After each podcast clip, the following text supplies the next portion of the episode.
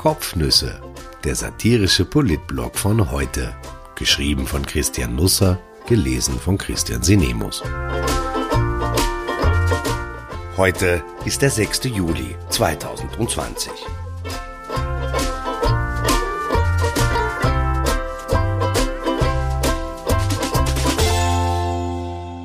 Wachablöse. Ein Grund, die Sommerpause zu unterbrechen. Oder zwei. Nein, drei.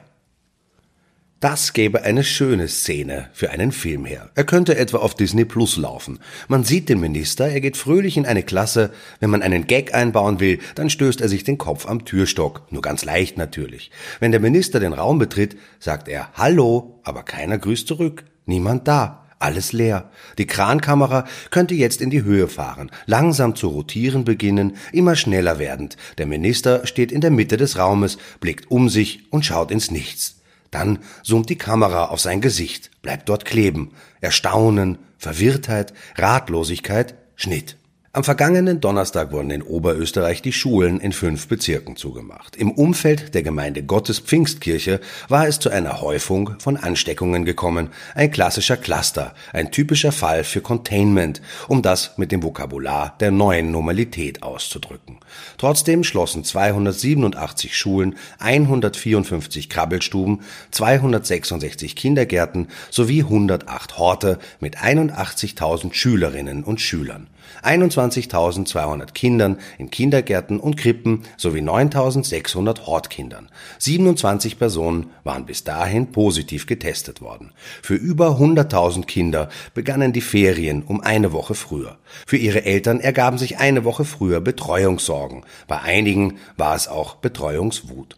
Heinz Fassmann wusste anfangs nichts, später wenig. Die wesentlichen Entscheidungen fielen ohne ihn. Er war nicht eingebunden, wurde nur informiert. Selbst als die Schließung schon publik wurden, fand die Debatte ohne ihn statt. Es war merkwürdig, so als wäre der Bildungsminister schon in die Ferien gefahren. Man sprach über ihn, aber nicht mit ihm. Wähler kennen das. Sie werden von Politikern oft so behandelt. Für einen Minister ist das neu. Sogar ein Rücktritt wäre nachvollziehbar gewesen. Fassmann hätte sagen können, ihr macht das super ohne mich. Ich will euch nicht weiter im Weg stehen. Habt mich gern. Ich mag euch auch. Jetzt halt aus der Ferne. Aber das tat er nicht. Er blieb im Amt, weil man in der Regierung kurz auch lernen muss zu schlucken. Fassmann trat in der ZIP 2 am Donnerstag auf. Er war aus dem Stadtstudio zugeschaltet. Ich sah seinem Gesicht an, dass ihm eine Laus über die Leber gelaufen war oder ein Kurz über die Nieren oder ein Anschober über die Milz. Da hatte er noch keinen Ton gesagt. Ich halte so große Schulschließungen für nicht opportun, sagte er mit der Zurückhaltung eines Vatikanbotschafters. Er wolle im Herbst differenzierter vorgehen. Ja, der Herbst. So weit weg, so nah. Was, wenn im Herbst überall Oberösterreich ist? Wenn die Länder sagen, okay, da gibt es in Wien einen Minister, der ist sehr groß und mag für allerlei zuständig sein, für die gesunde Jause eventuell, aber Wien ist halt nicht der nächste Weg und wir gehen unseren eigenen. Was, wenn dann ein paar oder alle einfach die Schulen zusperren, statt sie zu öffnen und wenn sie freundlich sein wollen, schicken sie dem Minister eine Ansichtskarte mit dem wilden Kaiser drauf oder dem Club Heinersee. Essen gut, Wetter gut, wir melden uns, wenn wir die Kinder wieder in die Klasse lassen. Baba. Soweit ist es noch nicht, aber für Fassmann setzte es hierarchische Knackwatschen. Die Bundesländer trainierten ihre Macht, sie spielten ihr Spiel, der Rücken des Bildungsministers musste dafür herhalten. Oberösterreichs Landeshauptmann Thomas Stelzer gab an, sein Vorhaben ohnehin mit Sebastian Kurz besprochen zu haben. Ich bin in engem Kontakt und Austausch mit dem Bundeskanzler und dem Gesundheitsminister, mit denen ich auch alle Maßnahmen abstimme. Ich gehe davon aus, dass die Abstimmung zwischen den Ministerien in Wien weiterhin reibungslos funktioniert, sagte er. Heißt dreierlei. Ich bin nicht schuld, ich habe ohnehin mit dem Chef telefoniert, was brauche ich da noch den Abteilungsleiter? Und haben die Minister gar untereinander ein Kommunikationschaos? Oh je. Niederösterreichs Landeshauptfrau Johanna Mikl-Leitner, Türkis oder Schwarz, hörte die Botschaft, aber sie ist jetzt wohl mehr Team Stelzer, ebenfalls Türkis oder Schwarz, als Team Fassmann, ebenfalls Türkis oder Schwarz. Bei großflächigen Schließungen sagte sie dem Standard, halte ich es für zielführend, ganz kurz ans Telefon zu gehen und das zu besprechen. Dies, ganz kurz ans Telefon zu gehen, ist das Neue, den Minister über eine Entscheidung unterrichten.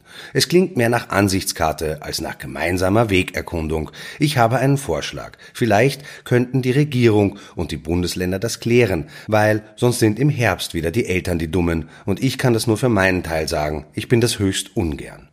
Es gibt ja eine einfache Lösung für das Problem. Vor einigen Jahren nahm man von den Hauptschulfassaden die Tafeln ab und montierte frische, auf denen neue Mittelschule stand. Es änderte sich nicht rasend viel, aber der Name klang besser, moderner, so nach mehr Bildungschance. Das könnte man doch kopieren. Man bringt erneut neue Tafeln an den Schulen an, auf denen dann Schlachthof steht. Meinetwegen auch neuer Mittelschulschlachthof oder Handelsschulschlachthof oder höherer technischer Lehrschlachthof. Eventuell sogar Gymnasialschlachthof. Das Problem wäre vom Tisch. Es sind nämlich in Oberösterreich ziemlich viele Menschen erkrankt, die in Schlachthöfen arbeiten oder die Menschen kennen, die in Schlachthöfen arbeiten oder die mit Menschen zusammenleben, die in Schlachthöfen arbeiten. Die machen aber nicht zu. Die sind systemrelevant, Kinder nicht. Ihre Eltern auch nicht. Das wird noch blutig im September. Warum ich mich aber eigentlich noch einmal zu Wort melde, in der Montagausgabe von heute finden Sie das aktuelle Politbarometer. Ich will ja jetzt nicht große Reklame machen, aber was da momentan passiert, ist schon noch ein kleines Stück aufregender als Heinz Fassmann in einer leeren Klasse. 2484 Tage, fast sieben Jahre lang, war Sebastian Kurz der beliebteste Politiker Österreich. Jetzt ist das Rudolf Anschober. Ich muss dazu ein paar Sachen erläutern.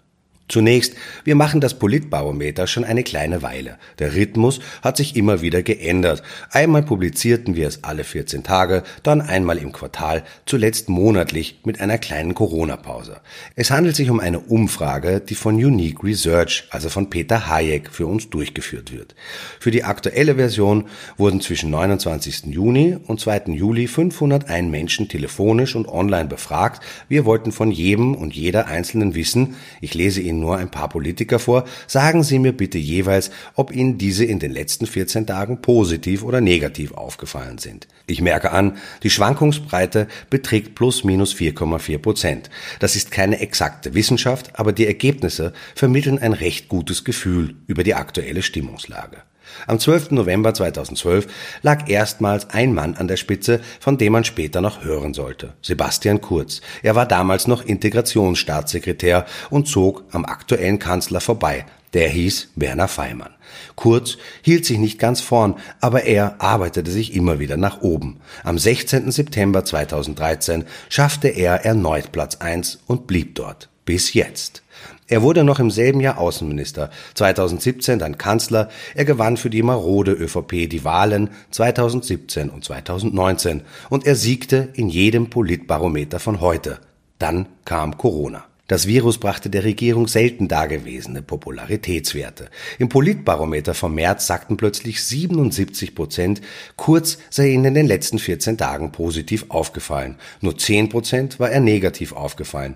Im Mai kühlte die Stimmung ab. 55 Prozent positiv, 24 Prozent negativ. Und nun nur mehr 43 Prozent sehen den Kanzler positiv, vor allem aber 30 Prozent negativ. Das kennt er nicht. Die Regierung hat generell eingebüßt. Finanzminister Gernot Blümel hat es schlimm erwischt. 20 Prozent positiv, aber gleich 33 Prozent negativ. Er geht mit einem Minussaldo von 13 Prozent in die Wienwahl und er liegt damit um ein gutes Stück schlechter als Karl Nehammer. Nicht wenige in der Partei hatten mit dem Innenminister als Wiener Frontmann geflirtet. Österreichs momentan populärster Politiker heißt Rudolf Anschober. Der Gesundheitsminister fiel in den letzten zwei Wochen 49 Prozent positiv auf und nur 15 Prozent negativ. Das heißt, jeder Zweite und jede Zweite hat ein gutes Bild von ihm. Bitte um Vorsicht. Die meisten Politiker haben nun Werte wie vor der Krise. Es ist ein Sturz auf Februarniveau, nicht bis ganz ins Tal. Es handelt sich auch lediglich um einen Stimmungstest. Wir werden sehen, wie nachhaltig das ist. Aber eine Trendwende mutmaße ich herauslesen zu können. Meinungsforscher Peter Hayek, der die Umfrage für uns durchführte, sieht im Ibiza-Ausschuss jedenfalls den Grund für die Neuordnung. Er ist ein kluger Mann, aber ich denke, er irrt und ich darf ein paar Gründe anführen, warum ich das glaube. Das mag vielleicht jetzt etwas flapsig formuliert sein, aber der U-Ausschuss ist den meisten Leuten Powidl. Natürlich schaut man ihn, wenn Heinz-Christian Strache oder Sebastian Kurz oder Gernot Blümel auftreten, aber es ist Show in der Kategorie Florian Silbereisen Schlagerfest 2020. Hier werden keine politischen Meinungen geändert, es werden höchstens welche bestätigt. In der Ausschussshow erlebten die Österreicher pampige Auftritte von Sebastian Kurz und Gernot Blümel und das hat eine Vorgeschichte. Die ÖVP-Spitze ist die Parlamentsuntersuchung grundsätzlich zuwider, weil sie sich für Ibiza nicht zuständig fühlt. Ibiza, das ist eine Angelegenheit von Heinz-Christian Strache. In der Tat kommt die FPÖ bisher erstaunlich ungeschoren aus den Befragungen heraus. Türkis allerdings nicht. Dafür könnte man vielleicht eine Dose Mitleid aufmachen, muss man aber nicht. Dazu kommt, dass sich Kurz und sein Umfeld Umfeld ungerecht behandelt fühlen, vielleicht sogar unbewusst, so in der Art, hey Leute, wir haben für euch die Pest besiegt, also wir dürfen jetzt um etwas Respekt bitten, passiert aber nicht, also pampig. Aber noch einmal, für den Absturz von Kurz und Blümel in die alte Normalität sind andere Gründe entscheidend. Fehler nämlich. Den Corona-gebeutelten Österreichern vorzuwerfen, sie seien nicht in der Lage, Formulare richtig auszufüllen und würden dauerhaft schwarz arbeiten, das hat bei vielen nachhaltig für Empörung gesorgt. Der Fetisch, in der Krise stets allein die Öffentlichkeit zu suchen und niemanden neben sich zu dulden, einen Experten, einen österreichischen Drosten etwa, war ein Zeichen von Schwäche. Die Krisenpolitik so stark auf sich zu personalisieren, war ein Risikospiel, das schiefzugehen droht. Im Erfolg bist du der Held, danach nicht mehr. Corona hat viele personelle Schwächen im Regierungsteam offenbart. Bei der Wirtschaftshilfe ging viel schief. Der Platz, die Versäumnisse zu benennen, reicht hier nicht. In der Krise Klientelpolitik zu betreiben, hat einige vor den Kopf gestoßen. Für die wenig betroffene Landwirtschaft ratzfatz ein Hilfspaket von 400 Millionen Euro zu schnüren, war verhaltensauffällig. Was folgt? Ein Bonusprogramm für notleidende Supermarktmanager. Auf einen Unterschied darf ich ebenfalls noch aufmerksam machen. Er mag vielen klein erscheinen, ich halte ihn für entscheidend. Knapp bevor Sebastian Kurz mit den Fotos und den Berichten über den U-Ausschuss in die Medien geriet, trat der Gesundheitsminister mit seinem süßen Hund Agur im Linzer Botanischen Garten zum Interview mit Conny Bischofsberger an. Rund 2,5 Millionen Leser hat die Krone am Sonntag und die sahen Blumen und Gras, und inmitten dieses ganzen Grüns stand der Minister im blütenweißen Hemd mit aufgekrempelten Werner Kogler Ärmeln, daneben hechelte sein 49 Kilo Retriever in die Kamera. Ich kann mich an keinen Satz aus dem Interview erinnern, sorry Conny, aber an die Rosen im Hintergrund schon und dass Agur ein Geschirr trug, auf dem der tut nix stand, was glaubhaft wirkte. Im politischen Zehnkampf ist Optik eine der entscheidenden Disziplinen. Gerecht ist Politik keineswegs, also wird Anschober nun mit der fürs erste erfolgreichen Bekämpfung von Corona in Verbindung gebracht, dass wir nicht Italien wurden, nicht die Intensivstationen überflutet haben, nicht Ärzte über Leben und Tod entscheiden mussten, dass wir mit einem blauen Auge durch die Krise kamen. Kurz aber wird mehr und mehr mit den wirtschaftlichen Folgen identifiziert, mit den Versäumnissen, den Arbeitslosen, den Kurzarbeitern, dem Geld, das irgendwo ist, aber nicht bei den vielen Betroffenen. Das ist eine heikle Situation für ihn, aber die Bewältigung entscheidet darüber, ob es im Politbarometer für ihn wieder nach oben oder weiter nach unten geht und wie er sich bei der nächsten Wahl schlägt, wann immer die sein mag. Er könnte gegen Rudolf Anschober antreten müssen. Die Älteren kennen die Szenen aus Columbo. Im Weggehen drehte sich Peter Falk immer noch einmal um und stellte eine Frage, die den Verdächtigen aus dem Gleichgewicht brachte. Steve Jobs sagte am Ende der Apple-Pressekonferenzen stets den Satz One More Thing um ein Schlaglicht zu setzen. In diesem Sinne habe ich mich noch einmal aus der Sommerpause zurückgemeldet. Ich darf doppelt um Verzeihung bitten. Einmal, weil ich den Schnabel aufgemacht habe und dafür, dass er lange geöffnet blieb. Sie müssen das als Metapher sehen. Ich schreibe nicht mit offenem Mund, also zumindest nicht durchgehend. Ich wünsche erneut einen wunderbaren Sommer. Der Kurier nannte dieser Tage das Wetter ungewöhnlich durchschnittlich. Ich habe jetzt ein paar Wochen Zeit, den Wahrheitsgehalt zu prüfen.